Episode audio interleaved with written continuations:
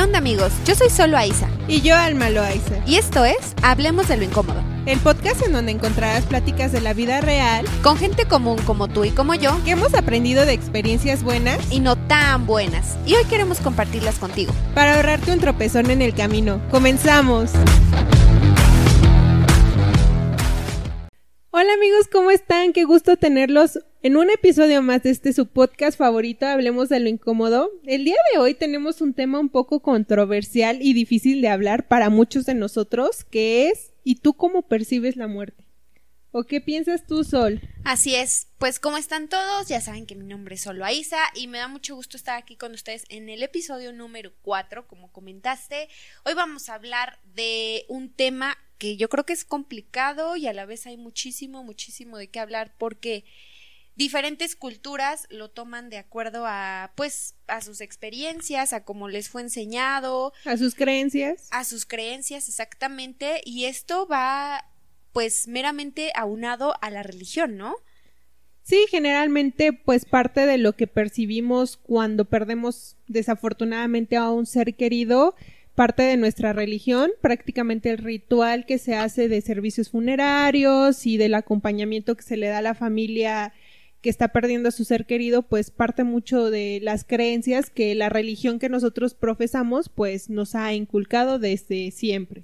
Exacto. Y bueno, para comenzar, en este episodio que vamos a hablar de la muerte, vamos a tocar muchos puntos importantes que creemos relevantes. Pero vamos a comenzar hablando acerca de qué es la muerte, una definición, digamos, común y corriente que encontramos en cualquier lugar.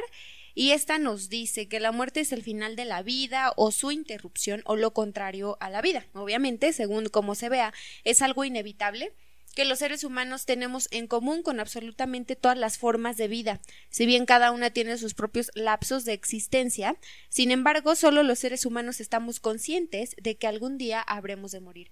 O bueno, al menos eso creemos, ¿no? Que somos los únicos que tienen esta conciencia eh, de, o sea, de ver la muerte de esa manera, pero yo creo que el significado y la definición de muerte para cada uno es diferente y como comentábamos en un inicio, pues tiene que ver mucho con las creencias, cómo fuiste educado, las tradiciones, el miedo que se el inculca. apego que tienes hacia la persona que se va o en este caso hacia las personas que dejas cuando te toca a ti y también como dice Sol parte mucho de las creencias religiosas eh, em, bueno haciendo como la investigación sobre cómo se vive la muerte en diferentes culturas alrededor del mundo nos dimos cuenta que de este lado del charco o sea los occidentales los que eh, nacimos o fuimos inculcados bajo la religión católica, cristiana, hasta el judaísmo, nos han inculcado la muerte como algo malo, como un castigo, como el fin de la vida en donde si fuiste malo o no cumpliste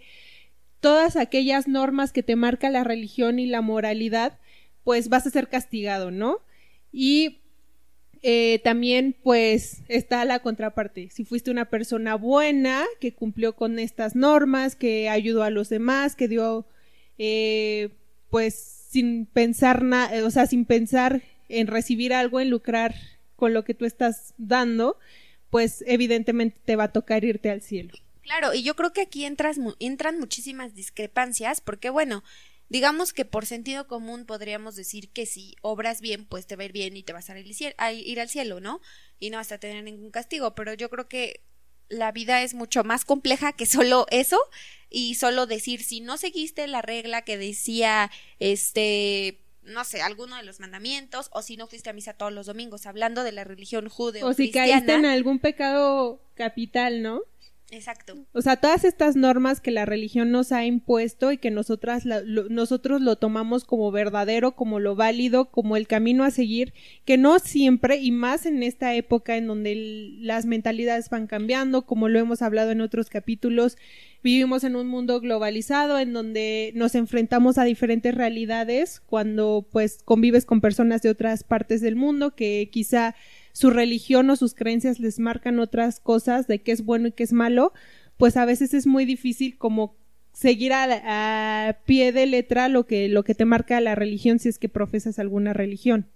Claro, y bueno, hablando aquí específicamente del, de la religión, este, pues, judeocristiana, creo que hay, pues, muchísimas normas, cuestiones que se deben seguir para que tú recibas como que el regalo al final del día. La verdad yo creo que esto es algo súper personal y cada quien tiene el derecho de creer lo que más le convenga y le funcione en su vida, pero lo, lo que sí creo que es válido es que sea cual sea la religión que tú creas o profeses, siempre es bueno, eh, como siempre digo en todos los capítulos, que te cuestiones todo, incluso esto, porque muchas veces puedes tener creencias limitantes que te están, no te están permitiendo, pues no sé, hacer lo que tú quieres, eh, ser quien tú quieres ser, solamente porque tienes que acatar ciertas normas y entonces es cuando entra un poco esta parte de conciencia en la que dice, bueno, y si lo que me están diciendo no es verdaderamente mi lo que yo quiero para mí o no son las normas que yo quiero seguir, estoy mal, me voy a ir al infierno.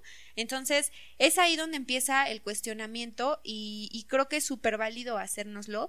Y creo que una de esas cosas para poder como abrir un poco más los ojos acerca de eso es conocer qué otras eh, religiones, qué otras eh, formas de vivir la vida, formas de vivir la religión hay en otros países, porque entonces así me voy a dar cuenta que quizás lo que me enseñaron en mi casa no es la única forma de vivir una religión o qué tal que ni siquiera quiero formar parte de una, ¿no? Y yo quiero crear mi propio camino, yo quiero crear mi propio esquema en el que yo elija qué es lo que funciona o no para mí.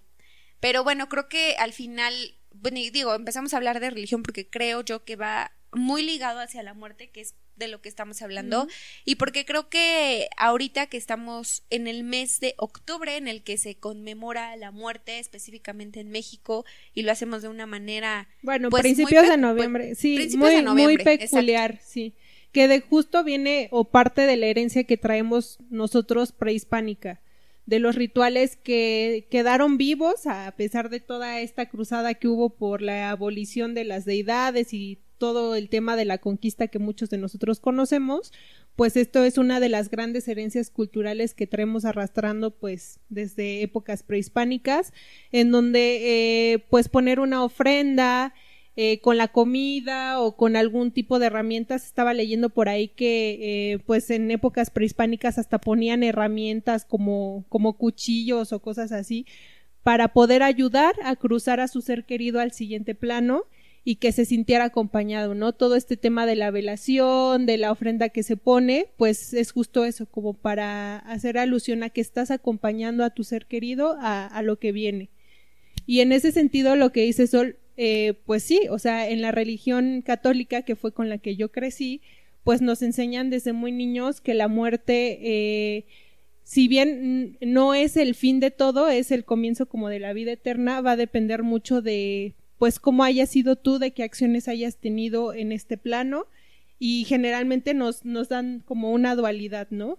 Te vas al cielo si eres bueno y te vas al infierno si eres malo. Y para poder entrar al cielo tienes que cumplir con estos requisitos, con estas reglas que yo como iglesia te impongo, que pueden ser desde, no sé, vaya, tiene mucho, sí, tiene, tiene mucho tiempo que la verdad es que eh, yo a nivel personal desde hace algunos años decidí dejar de ejercer una religión como tal. Entonces la verdad es que ya no estoy como muy involucrada con, con cuáles son estos como preceptos y así, la verdad es que no me lo sé de memoria, perdón. Los, pecados capitales, Dios mío, ¿qué nos está pasando? No sé, está, somos un poco herejes, perdónennos. Sí, sí, discúlpenos. Pero... Los diez mandamientos, ¿no? Que son como tipo no robarás, no matarás, no desearás a la, mujer, de, tu, prójimo, que muchos ya cayeron en eso y no lo nieguen. Exacto. Van a arder en las llamas del infierno al igual que nosotras bajo esas creencias. Así es. Pero también tenemos pues si bien no un lado como tan opuesto, eh, porque hay ciertas similitudes en casi todas las religiones, Ajá eh, tenemos también pues ese, ese lado de la reencarnación y de como que estamos en esta vida para aprender como aquellas cosas que no hemos logrado aprender en otras vidas y que no nos han permitido trascender. Según yo, en la religión este, católica cristiana no se cree en la no, reencarnación. No, no, no, la, la religión católica y cristiana te dice que después de la muerte hay algo que se llama vida eterna cielo, infierno, y, exacto, y que dependiendo, exactamente, dependiendo a cómo hayas sido en este plano, que tanto hayas cumplido con las reglas que te marca la religión, pues va a ser el lugar al donde vas a ir, ¿no? Exactamente. Y, por ejemplo, del otro lado tenemos al hinduismo, al budismo, a todas estas como religiones orientales que nos dicen que pues no es como que te vayas al infierno o al cielo, es que si no has logrado ascender, si tu alma no o tu espíritu no ha logrado aprender y no ha logrado captar como toda esa sabiduría que tienes que tener para poder tener una vida eterna, Claro. vas a reencarnar y entonces vas a tener que repetir como ese tipo de materias que has reprobado en todas tus demás vidas. Y que, bueno, yo personalmente concuerdo más con este tipo de pensamiento en lo personal, ya lo dije, me, me hace más sentido, me hace más clic creer en algo así, ¿sabes? Digo, no soy como de las que crea en algo en específico, no creo en, en una persona con barba que nos vino a salvar y que nos llevará al cielo. En ese caso no me considero una persona católica, ni cristiana, ni nada. Pero sí he- creo que he ido tomando de muchas religiones diferentes cosas que a mí me sirven, que a mí me... que es lo que me Te hace sentir paz, segura, paz. exactamente. Y sí creo muchísimo en energía y sí creo muchísimo en que al menos yo antes de empezar en este camino de autodescubrimiento y todo este de este show que creo que se intensificó mucho más en este año antes yo creía eh, que después de la muerte no había nada yo era como de pues te mueres y ya no o sea se acaba no hay ni cielo ni infierno Y después, por ahí como dicen, ¿no? Después de 200 años ya nadie se va a acordar de que exististe. Ajá, sí, sí, sí, casi, casi. O sea, para mí era como que, pues ya, ¿no? O sea, acéptalo. O sea, al final creo que solamente es una cuestión de apego en que no queremos que las cosas terminen y queremos estar aferrados a que la vida siga. No, y la, incer- la incertidumbre, ¿no? Que a todos nos mata. A mí a nivel personal es algo, una cosa que me mata y que en todo lo que va del año con esta pandemia que estamos viviendo he aprendido a, a sobrellevar y a controlar porque de verdad es que a mí el no tener una estructura, el no saber qué sigue, el no poder tener una planeación, era algo que Sí, sí. me Tener mataba, el control, no tener Exacto, el control. y justamente pues con la muerte no tienes eso, ¿no? Ni siquiera sabemos qué hay más allá, ni siquiera sabemos a dónde va nuestro cuerpo, eh, bueno, no es nuestro, Nuestro cuerpo, cuerpo, no, la tierra. sí. Bueno, si te entierran, Sí, sí, sí. pero ¿qué Las tal si te- cenizas. exacto, ¿qué tal si te incineran? Y de hecho justamente eso es otra como diferencia que hay entre el ritual como fúnebre de los católicos y de los budistas o hinduistas que los católicos y los cristianos suelen enterrar los cuerpos como como con la idea de que el cuerpo cuando llegue la salvación y la vida eterna que nos marca la Biblia, pues como que va vamos a retomar, ¿no? nuestro cuerpo y por eso lo dejamos íntegro y por eso lo enterramos y ahí lo dejamos. De hecho, yo he escuchado, bueno, no sé, o sea, la verdad es que yo desconozco un poco de, de esos temas católicos profundos, pero yo incluso he escuchado personas que a veces dicen como de, bueno, si te van a incinerar está bien, pero tus restos tienen que estar en, en este, en un templo, o tienen que estar en un lugar sagrado, ¿sabes? O sea, para ellos no es válido, según lo que yo he escuchado de ciertas Que personas tengas, que por conozco. ejemplo, en tu en casa. tu casa. No, eso está mal. Según lo que yo he escuchado. Háganoslo saber ustedes qué tan muchos son en su casa. pero yo conozco ciertas personas que, que es como de no, no pueden estar en tu casa. O, por ejemplo, yo siempre he dicho, cuando yo me muera, quiero que me incineren y que tiren mis cenizas en el mar, en un cenote, no quiero nada, ¿verdad? Sí. Tienen que ir a. Cancún. Sí, sí, sí, güey. O este, Riviera Maya, algo acá chido. Les voy a dejar para el viaje, no hay, no hay pex.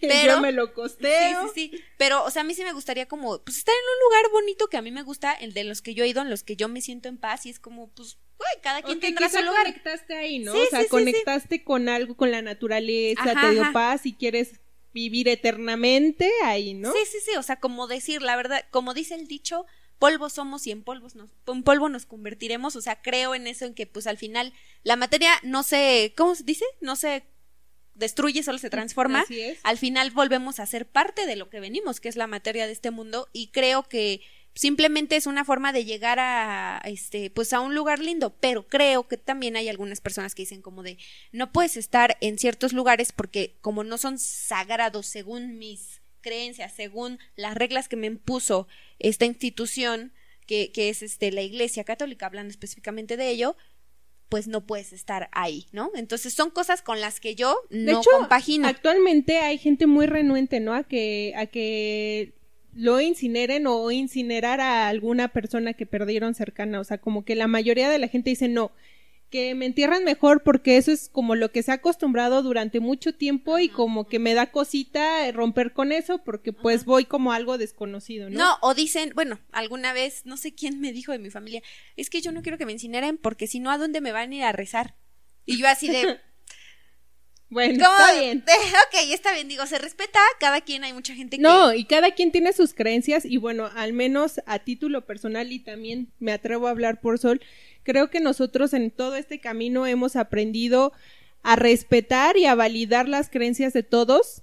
Todos somos seres individuales que tienen el mismo derecho a pensar, a creer, a profesar ciertas creencias que no necesariamente van a conectar con lo que yo creo, con lo que yo soy.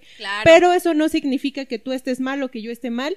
Yo te respeto y de la misma forma como yo respeto tu creencia y te digo viéndote a los ojos, si te funciona, éntrale, mano, no hay nadie que te pueda parar, tú dale, pero pues no, o sea, desde, desde esa, desde esa, desde ese mismo razonamiento yo también te pido respeto porque pues sí se da muchos casos de gente que es súper intensa y te dice, no, tú tienes que creer en lo que yo creo porque esta es la verdad y este es el camino y si no te vas a chicharrar en el infierno. Sí, sí, sí, me recuerda muchísimo al, a la escena de Matilda del papá regañándola y yo estoy bien, tú estás mal, yo soy grande y tú soy chico y, y la otra así de, ah, sí, sí, sí, así, casi, casi. Hasta me trabé de la emoción, pero no, en serio, fuera, fuera de relajo, o sea, yo creo que la clave es el respeto hacia todo y entender que pues no necesariamente lo que funciona para ti va a funcionar para mí, pero si te da paz lo que estás profesando, lo que estás creyendo, adelante vas, claro. síguele por ese camino y reza mucho por mí si eso te da paz. Exacto. Y aparte creo que también este el hecho de que, o sea, mira, yo a veces antes me desgastaba un poco en el sentido de querer entrar en discusión con personas que no se prestan a dialogar ni a argumentar chido, ¿no? Yo la verdad es que siempre disfruto una plática en la que, ¿sabes qué? Tú me das tus argumentos, yo también, pero, o sea, los dos estamos compartiendo y hay una mentalidad abierta, ¿no? Claro. No gente que nada más es como de no y te callas y que ni siquiera se prestan a escuchar. Y que se enojan y terminan maldiciéndote. Sí, sí, ya al rato ni amigos son, entonces es como de puta. No, y peor aún es cuando es familia, ¿no? Porque entras como en ese choque por supuesto. No, pero sí, no sé qué, bla, bla. bla. No, y de aquí podríamos echar pero bueno, horas hablando. Ese no es el tema. volviendo el tema, este, pues justamente es eso, o sea, contrario a lo que hacemos en la religión católica, o bueno, los, lo que hacen los católicos y los cristianos y judíos, que es enterrar el cuerpo íntegro esperando o con esa esperanza de que cuando venga la salvación y lleguemos a la vida eterna, el alma reencarne en el cuerpo y todos seamos felices. Este, con mucho respeto, ¿eh? lo digo con mucho respeto. Sí, claro, aquí no estamos ofendiendo a nadie. No, no queremos ser, por eso, por, luego, ¿por qué nos dicen generación de cristal, carajo? No, Porque con, mucho respeto a las creencias de todos, amigos. Eh, contrario a eso, pues en la religión budista e hinduista se, se, tiende más a incinerar los cuerpos justamente porque lo que se quiere alcanzar en estas religiones es que ya no reencarnes, como que cumplas y apruebes todas tus materias y entonces ahora sí asciendas. Entonces, esa es como la contraparte de hecho, a nivel religioso. Está el río este muy famoso, no recuerdo cómo se llama.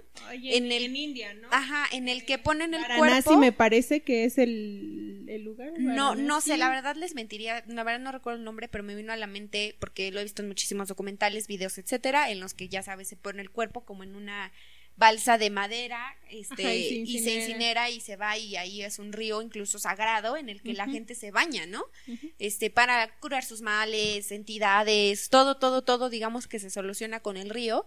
Y te das cuenta cómo para algunas personas que es su forma de vida y que es lo verdadero para del otro lado del mundo es como, no, ¿qué estás haciendo? ¿No? O sea, te vas a ir al infierno por estar creyendo en esas tonterías. Cuando del otro lado del mundo nos voltean a ver acá y dicen, ¿cómo pueden creer en eso? Están todos tontos. Entonces, al final creo que cada quien tiene su forma de ver la vida y cada quien hay que respetar, pero lo que creo que es un hecho inevitable es que todos nos vamos a morir.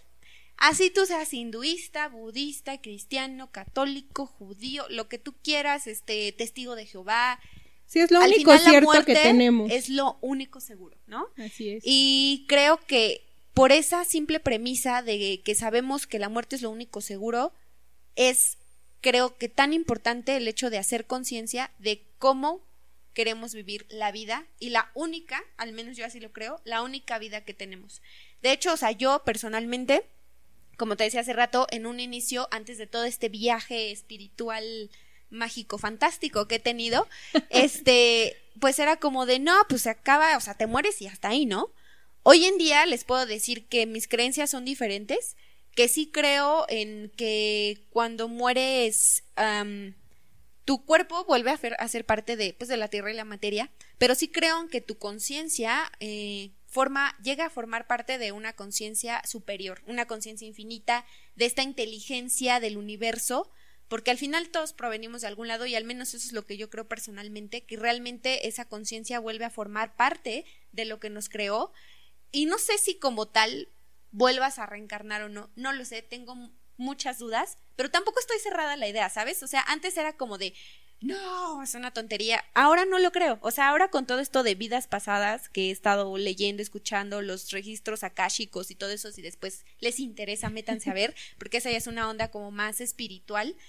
Pero he leído un poco al, al respecto y de gente que ha tenido este regresiones, de gente que tiene ciertos males en esta vida y que nadie se explica en el mundo cómo o por qué los tiene va a hacerse la lectura de los registros, que es algo como que tienes que estudiar mucho para saber hacerlo, y les dicen, no, pues sabes qué, este, es, me parece que se induce a través de la meditación, es una de las formas, y es una meditación como muy profunda y te van como guiando, y de pronto es como de, ¿qué estás viendo? No, pues me veo en París hace 500 años, güey, y así cosas súper raras. como regresiones. Sí, sí, sí, y es como de, y tuve y perdí a tres hijos y no sé qué, y entonces ahora entiendo por qué tengo tanto miedo a la maternidad en este momento. O sea, cosas que.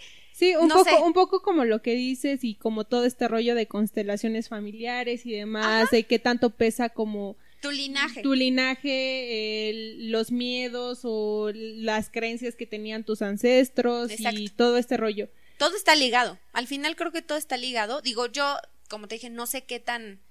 O sea, qué tanto creer en esa situación. Todavía no estoy muy inmersa en el asunto pero no me cierro, creo que cada vez más a ciertas posibilidades, ¿no? O sea, no me cierro a que esas cosas existan y que nosotros seamos parte de algo mucho más grande que solamente tu vida y tu aquí y tu ahora. O sea, al final. Sí, yo creo que, yo creo que tienes razón. Sin embargo, yo, bueno, al menos yo también creo que en estos últimos años me he ido abriendo más a diferentes creencias porque yo soy una persona que defiende mucho la ciencia, cree mucho en la ciencia y como les dije, para mí la incertidumbre y todo lo que no está probado era algo como sumamente incómodo. Pero pues también está, o sea, a mí al menos lo que me, me gusta hacer hoy en día, no sé tú, es poder comparar diferentes visiones. O sea, sí tengo esta visión a la mejor espiritual que proviene de alguna creencia religiosa, qué sé yo, pero también tengo lo que me dice la ciencia y entonces puedo comparar y puedo formar un criterio, ¿no? O sea, creo que eso es a mí lo que más me ha ayudado.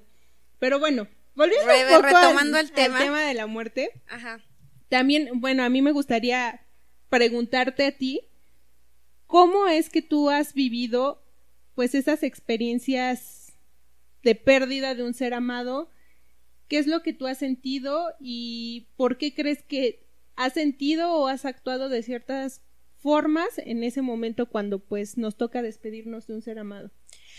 Híjole, yo creo que es una situación difícil en la, de la que, de la que nadie va a huir, ¿no? Hace algunos años fue que empecé como realmente a experimentar esta situación de muerte, porque antes, cuando yo era chiquita, pues la verdad es que sí perdí, o sea, mis bisabuelitos, pero pues yo tenía, no sé, tipo 7, 10 años en las que todavía no entiendes muchas cosas. Hasta hace apenas, no sé, 5 años, más o menos, 6, que perdí como a la primera persona importante en mi vida, que fue mi abuelita, la mamá de mi mamá. Y cuando viví todo ese proceso, que a pesar de que sabíamos que ya era algo como que, pues preparado, ¿no? O sea, ya estaba como enferma. Sí. sí, sí, o sea, ya lo sabía. Fue duro y fue una sensación rara, ¿sabes? Así como de cuando me avisaron, así como de, ¿sabes qué? Pues ya no está aquí, bla, bla, bla. Fue como una sensación de, de vacío, una sensación de nada, una sensación de... Y ahora, o sea, de ese momento en el que como que respiras, y te quedas en el medio y todavía no sueltas el ah, como que te quedas ahí así de ¿y ahora qué sigue, no? O sea, ¿cómo se actúa en estos casos? ¿Qué debo sentir? ¿Debo llorar? no, sí, me debo enojar, debo maldecir. A veces, muchas veces no sabemos qué hacer. Eh, y digo, cada quien tiene sus formas de hacerlo. He conocido personas que se enojan y maldicen y se la pasan culpando a Dios y a la vida el resto del, de, de los años siguientes. Y es cuando empiezan a cuestionarse y si Dios es tan grande, ¿por qué se lo llevó? ¿Por qué no lo salvó? Y si Dios es tan grande, ¿por qué lo enfermó? ¿Por qué? Y entonces empiezo a reprochar, ¿no? Que esa es una forma.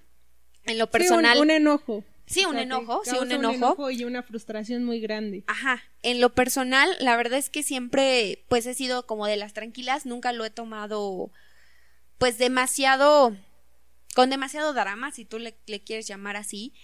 Y como en mi familia siempre he tomado yo un rol de pilar y de ser la que antes, lo digo antes porque sí, sí considero que ha, habido un cambio drástico en mí, era como el pilar que no llora, como la fuerte, como la que no expresa sus emociones y la que está para los débiles, porque yo no soy débil, ¿sabes? Entonces, creo que así han sido mis muertes pues anteriores, pero recientemente pues que he intentado como hacer un cambio más profundo en mí, cambiar de chip, eh, me he permitido un poco más sentir e incluso me siento mucho más sensible a la muerte y a la vida. O sea, me siento mucho más sensible a la vida en todos los sentidos. Siento que puedo ser una persona más empática con el dolor de los demás y también me permito yo sentir, e incluso me permito hacer cosas que quizás antes podía yo ver como tonterías, como el hecho de prender una vela para alguien que ya se fue. Para mí antes era como, pues es por tradición, ¿no? Como, pues aquí está la ofrenda y porque todos los años lo hemos hecho. Ahora es algo que yo puedo hacer cualquier día con la foto de un ser querido que ya se fue, le prendo su vela, le pongo buenas intenciones, espero que estés bien, guíame, ¿sabes? O sea, cosas que antes yo decía como, güey, son tonterías o eso qué. Sí, ¿qué tiene que ver esto, no? O sea, por... Sí, sí, sí, ahora lo, lo, lo, lo hago y no por, por por este wannabe o lo que tú quieras, sino porque realmente lo siento. Mm. Entonces creo que, que hay un cambio muy drástico en un antes de antes como era y ahora como soy. Pero creo que al, final es parte de la evolución y es parte del aprendizaje. Y está chido, ¿no? Que pueda haber un aprendizaje y que no toda mi vida me haya quedado siendo una roca, como diría mi querido Dean Dupeirón. Digo, no sé si ya viste el de A Vivir, el monólogo. No, no, no, le, no, he tenido la oportunidad. Si no lo han visto, vayan a verlo porque me encanta ese hombre. En su monólogo habla, pues, de que él es una. no quiere ser una roca y entonces, para no spoilearles mucho, él siempre trae en su pantalón, en el monólogo, una piedra y cada que quiere hacerse el fuerte y no sentir, mete su mano a la bolsa y dice, yo no soy una roca, yo quiero sentir, yo quiero experimentar y así, ya sabes, todos llorando en el teatro así de sí, me identifico, shalala, está, está hermoso, se los recomiendo ahora que puedan y que no haya pandemia, vayan. Pero bueno, en resumen a tu pregunta, es eso, espero no haberme echado un monólogo, este, y pues ya, tú, digo, yo sé que tú has tenido experiencias pues mucho más intensas con la muerte y que las has vivido desde pérdidas, eh, ¿Cómo, cómo hablábamos de las crisis? Este, crisis pues sí, he vivido pérdidas circunstanciales. Bueno, casi todas las muertes son circunstanciales. Algunas, como tú comentas, ya son más anunciadas porque quizá el familiar o la persona cercana, pues ya es una persona de edad, que está enferma, que lleva un deterioro de muchos años y de alguna forma te puedes ir, pues, en mi experiencia, yo creo que nunca estás preparado para, para decir adiós pero sí te puedes ir haciendo una idea de que pues el tiempo se está terminando. Sí. Y en mi caso, como tú dices, desafortunadamente para, para mí, porque la verdad es que a mí me ha pesado mucho, eh, también he tenido muertes eh, muy cercanas de personas jóvenes, de personas en su plena flor de juventud, con muchos proyectos, con, mucha, con muchos sueños. Muertes que nadie espera, ¿no? Sí. Y pues para mí el tema de la muerte sí ha sido un talón de Aquiles en, a lo largo de mi vida. De hecho, digo, después si quieren podemos platicar de eso, pero de hecho para mí marcó mi vida de una manera tanto positiva como negativa, pero si quieren hablar como de lo negativo, eso a mí por no dejar fluir mis emociones, por no expresarme, por no trabajar en ellas en su momento, eso generó, bueno, el cúmulo de esas pérdidas familiares tan fuertes con otras cosas, con otras frustraciones y otros duelos de otro tipo, generó en mí una ansiedad. Entonces, para mí sí fue y sigue siendo todavía un tema difícil de, de tocar. Y también creo que viene del hecho de que, como comentábamos hace un rato, de que queremos ser el pilar y queremos ser este punto que no se quiebra en el que yo tengo que estar bien porque alguien más débil que yo me necesita. Entonces yo no puedo expresarme, yo no puedo llorar, yo no puedo ni debo sentir porque tengo que estar bien para los demás, ¿no? Pero hay un punto en el que tú también te rompes. Sí. Y quizás te sí, rompes y quizá peor, no es en el ¿no? momento. Sí, o sea, no, no, quizá no el- es en el momento, quizás son 10 años después en- y te rompes con una situación de tu vida quizá no favorable, Ajá. pero quizá no tan difícil de sobrellevar como la muerte de un ser querido. Y para mí sí fue un tema bien cañón que me ha marcado mi vida, como les digo, de manera negativa, pues con este rollo de la ansiedad que no descubrí hasta hace poco y que pude entender por qué sentía eso, por qué vivía la ansiedad de cierta manera, porque a cada persona pues se nos manifiesta de diferentes maneras. En mi caso específicamente, curiosamente, fue eh, a mí como se me manifiesta este pues esta sensación de, de alerta como pues no sé como de alerta potenciada por así llamarlo es eh, como si me fuera a dar un infarto, o sea, me comienza a doler el pecho, eh, mi corazón empieza a latir muy rápido, comienzo a sudar, me siento súper mal y justamente así, de esa manera, con un infarto, perdí a uno de los seres que más he amado en la vida, que más me ha dolido perder y justamente proviene de ese miedo, de esa pérdida, este rollo de mi ansiedad. Pero si quieren saber más de esto, lo podemos platicar Claro. y profundizar más en ello, pero también está la contraparte en donde les puedo decir que, digo, gracias, escucharía muy feo, pero derivado de estas pérdidas familiares tan fuertes que sucedieron en un periodo de tiempo corto, relativamente corto, yo pude entender y pude darle más valor a las personas que tengo en este momento, al aquí y a la hora, porque justamente por eso, por, por esta muerte que les digo de un ser querido que estaba joven, que tenía muchas cosas, muchos proyectos por delante y, y que fue muy difícil pues tener que decirle adiós, me di cuenta que nos puede tocar a todos en cualquier momento y ese fue como una cubetada de agua fría que me dijo, oye, despierta, tienes que vivir aquí y ahora, tienes que aprovechar, tienes que aprender a decir te amo en el momento a las personas, darles más valor, eh, intentar dar lo mejor de ti siempre porque no sabes si el día de mañana vas a estar aquí. Y eso fue como una de las grandes lecciones que me dio pues todo este proceso tan doloroso que he tenido en mi vida y que hasta hoy sigo trabajando porque también quiero decirles que no es un tema tan sencillo de soltar porque desafortunadamente o afortunadamente como lo quieran ver tenemos muchos apegos en mi caso yo fui una niña educada de manera muy familiar en donde para mí mi familia siempre ha sido un pilar súper importante y no solamente mi familia nuclear, o sea, mi hermana, mi mamá y mi papá, sino también con la familia de mi mamá, que somos un buena parte, somos muchísimos. Sí. Eh, a mí desde niña me inculcaron eh, a tenerle un gran amor, a darle mucho valor a mi familia y para mí es un gusto y es un placer siempre estar con ellos. Me enseñaron a amar a mis primos, a mis tías como si fueran mi, mi mamá, mi papá, mis hermanos. Entonces, eh, desafortunadamente, pues estas pérdidas familiares que hemos tenido casi siempre han sido de ese lado y ha sido bien difícil lidiar con, con ese desapego que, que conlleva la pérdida de un ser amado y el hecho de saber que ya no lo vas a volver a ver, que ya no vas, Sí, sí, ya no va a estar en tu vida, que pues vas a tener como que reivindicar tu vida y, y llevar como ese dolor de alguna forma tatuado y aprender a vivir sin esa persona. Es algo difícil, pero no es algo imposible.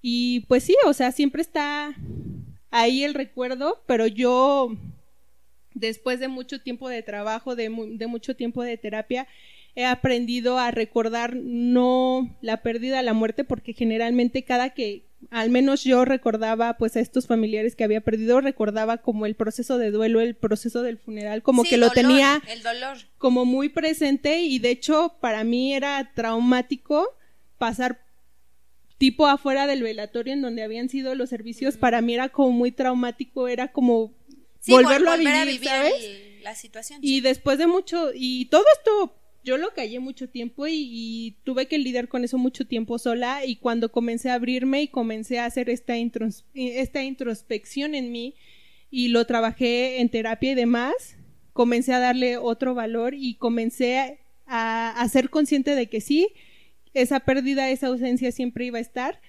pero que la mejor manera de poder sobrellevarla y, y de vivir con ello era recordar los momentos buenos y no los malos. Recordar eh, aquellos momentos de gozo, de fiesta, porque en mi familia somos muy fiesteros, somos muy escandalosos, nos encanta bromear, nos encanta reírnos y quedarme más con esos momentos que con todo este rollo del duelo. Totalmente. Y pues al final creo que es un proceso en el que si bien vives la muerte en ese momento, al final, como dicen muchos, aprendes, no es que te olvides de la persona o que ya no duela, sino aprendes a vivir con ese duelo, ¿no? Lo haces parte de tu día a día y pues al final las cosas tienen que continuar, ¿no? El show tiene que continuar, como dirían, y como dicen algunos, eh, la muerte pues ni siquiera es dolorosa a veces para el que se va, ¿no? El, el, que sufre y el que tiene que aprender es el que se queda. Así es. Entonces... Y el acompañamiento tiene que ser para el que se queda, porque pues el que ya se fue ya no está sí, ya no hay manera ni siquiera de decirle... Nada, nada, nada, nada. Por eso también otro consejo que yo les quiero dar, digo, recientemente en nuestra familia también tuvimos una pérdida importante. En este caso, nuestro abuelito paterno pues no hace mucho falleció. Y creo que una de las cosas con las que yo me quedé de este de esta despedida con, con mi abuelo fue el hecho de tener la posibilidad de cerrar mi ciclo con él, tener la posibilidad de expresarle, eh, aun cuando él eh, estaba aquí, que estaba consciente y demás, eh, el amor que tenía, el, el, hecho de poder darle las gracias por todas las enseñanzas que nos dejó, por todo lo que nos dio, porque quiero decirles que nuestro abuelo fue una persona que al menos en mi vida trascendió muchísimo, fue un gran maestro en muchos sentidos y gracias a él creo que gran parte de la familia de este lado tenemos una estabilidad, tenemos ciertas cosas que él nos fue heredando y que, y que nos fue dando. Y, y creo que eso también es una de las, de las cosas que yo les diría a veces cuando estás viviendo un proceso de enfermedad con un ser querido, ya sea tu papá, tu abuelo, algún familiar cercano, solemos, y, me incluyo porque en algún punto también yo hice eso, como apartarnos, porque duele, duele estar ahí, duele ser consciente de que la persona se te esté yendo y que muchas veces ni siquiera puedes hacer nada. Sí, sí, sí, y, y, como que cuesta mucho cerrar ese ciclo, cuesta mucho decir adiós, a veces ni siquiera encuentras las palabras de cómo decir oye, pues te quiero, oye, estoy contigo. Sí, sí, sí, sí. Es un proceso bien difícil, pero créanme que cuando lo hacen y cuando cierran ese ciclo, al menos a mí me dio mucha paz, una paz que no pude experimentar en muertes anteriores porque siempre sentía como esa culpa de no poder haber dicho lo que tenía que haber dicho, en, ese momento. Exacto. Y creo que como para ir cerrando ya este capítulo, eh, al final creo que cada quien vive sus procesos de muerte, cada quien tiene sus significados, sus definiciones de lo que es la muerte, pero lo que sí creo es que pues solo hay una oportunidad y es esta. Y o haces lo que te gusta, o haces lo que te apasiona, o eres feliz, o pues no hay de otra mano. O dejaste ir el tren. Se te fue. No hay, o no hay segundas oportunidades, no hay pues igual en la otra vida a ver si ya me doy valor y lo hago. O sea, al final creo que el mensaje de todo esto es que pues los que estamos aquí, la única promesa es la muerte totalmente segura, seas de la religión que seas, profeses la religión que profeses. Creo que al final el mensaje es disfruta el aquí y el ahora, disfruta a tus seres queridos, lucha por lo que Vive una vida consciente, Exactamente. Disfruta los procesos porque a veces solamente nos enfocamos en el final. En el resultado. Así es, y todo el proceso lo estamos padeciendo y estamos maldiciendo porque no hemos llegado, porque quizá no estemos haciendo las cosas bien o las cosas no salen como nosotros queremos. De verdad, vivan su vida al máximo, disfrútenla, sean conscientes, disfruten si, si si es su caso, si tienen familia y, tienen cierto lazo con ellos, disfrútenlos porque de verdad no sabemos cuándo nos toca irnos. Exactamente, totalmente. Y Pues bueno, al final, eh, pues me gustaría cerrar con esta frase que dice, quien tiene prisa de vivir, tiene prisa de morir. Esta es una frase que me gustó mucho y la escuché de una chica que sigo en Instagram, luego les paso el nombre, no, no recuerdo bien cómo está su cuenta, pero ella habla justamente de, pues de lo que estamos hablando aquí, ¿no? Que muchas veces queremos solamente el resultado, queremos ya estar en esa parte de nuestra vida en la que somos exitosos y ya que estamos... aparte que aparte la satisfacción nos dura qué un día a lo más Así y ya es. después estamos otra vez frustrados porque queremos más y porque no estamos ahí Exacto, exacto. Entonces creo que tiene totalmente razón. Si estás apresurado por querer vivir, si ya quieres lograr el resultado, al final solamente te estás acercando más al día en el que ya no estés aquí, en el día en que pues ya nuestra nuestro proceso aquí, al menos en esta experiencia terrenal, se termine.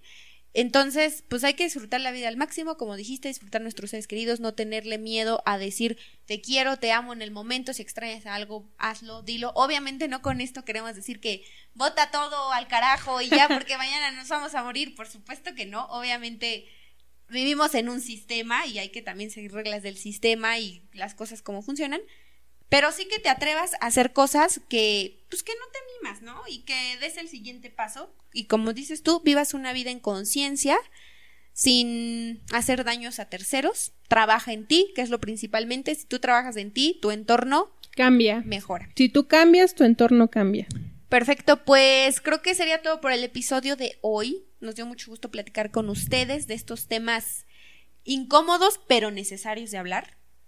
Y pues nada, nos vemos en el siguiente episodio. Espérenos, ya saben que estamos en Spotify, estamos en Instagram, Facebook y próximamente en YouTube Ah, es verdad, en YouTube también como Hablemos de lo Incómodo. recuerden que estrenamos todos los martes a las 10 a.m. hora del centro de México Perfecto, nos vemos en el siguiente episodio. bye.